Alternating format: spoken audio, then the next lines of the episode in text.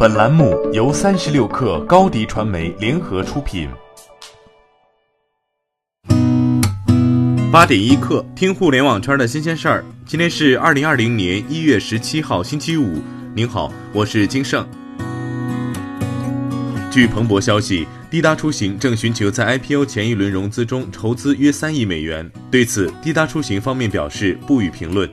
滴答出行前身是滴答拼车，二零一四年成立，目前业务主要为顺风车和出租车业务。和滴滴相比，滴答出行的业务范围比较小。不过，滴滴顺风车因为两起安全事故下线的一年多时间，也留给滴答出行在内的出行平台弯道超车的机会。有投行人士告诉三十六氪，滴答出行在二零一九年上半年已开始和投行接触。二零一九年，滴答出行 CEO 宋忠杰称，公司已实现盈利，营收还包括广告业务、增值业务、服务后市场等方面。三十六氪获悉，高德打车宣布推出春节专项方案。一键全网叫车已覆盖全国城市，上线了接送机和预约出行服务，完善行程分享等功能，为乘客提供数千万元春节福利。官方介绍称，一键全网叫车的聚合模式已接入了近四十家网约车平台，不仅包括滴滴出行、首汽约车、曹操出行、滴答出行、T 三出行等，也包括许多具有明显地域特色的当地平台。传音控股发布公告称，预计二零一九年全年实现净利润十六点七亿至十八点八亿元，同比增长百分之一百五十四点一零至百分之一百八十六点三一。公司在非洲市场继续保持较强盈利能力，同时印度市场通过降低关税影响、优化产品结构，经营状况也呈良好态势。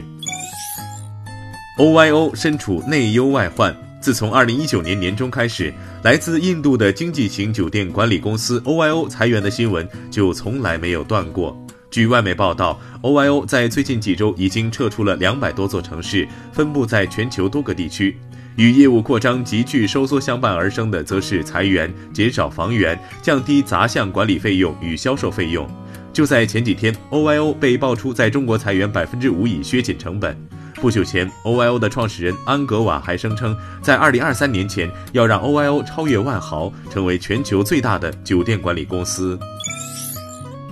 很多人不会想到，二零一六年备受质疑的 AirPods，如今却成了苹果公司发展的强势助推器。Strategy Analytics 的报告指出，AirPods 在二零一九年销量近六千万副，同比销量增长近百分之一百，占全球真无线蓝牙耳机份额的百分之五十以上。小米和三星分别以不到百分之十的市场份额排在苹果之后，位居第二和第三。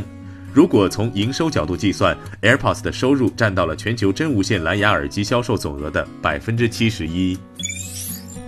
据美国 CBS 电视台报道，日产前董事长戈恩已与好莱坞电影制片人接洽，戈恩逃亡大戏可能会被改编成电影。二零一九年末，被控多项经济罪名的戈恩从日本神秘遁逃到黎巴嫩，外界盛传戈恩雇佣安保人员藏身大型音乐箱中离境日本。移动数据和分析公司 App Annie 昨天发布了二零二零年移动市场报告，数据显示，二零一九年全球 App 下载量创下两千零四十亿次的新纪录，在三年内增长了百分之四十五，增幅相当惊人。应用商店支出已达到了一千两百亿美元，是二零一六年的二点一倍。App 下载量方面，来自字节跳动的 TikTok 在热门应用中排名第四，仅次于霸占前三的 Facebook 社交全家桶。手游玩家的氪金热情不断高涨，腾讯吸金能力领先全球游戏公司，王者荣耀消费者支出排名全球第二，PUBG Mobile 也入围前十。除此之外，网易开发的《梦幻西游》位列全球第七，与腾讯一起成为吸金能力最高的游戏公司。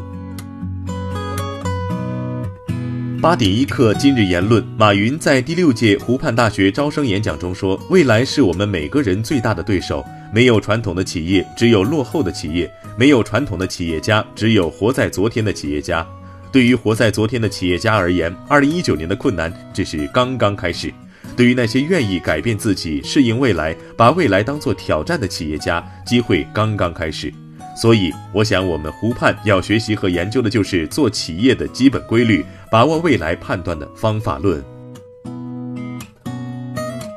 好，今天咱们就先聊到这儿。编辑崔彦东，我是金盛，八点一刻，咱们下期见。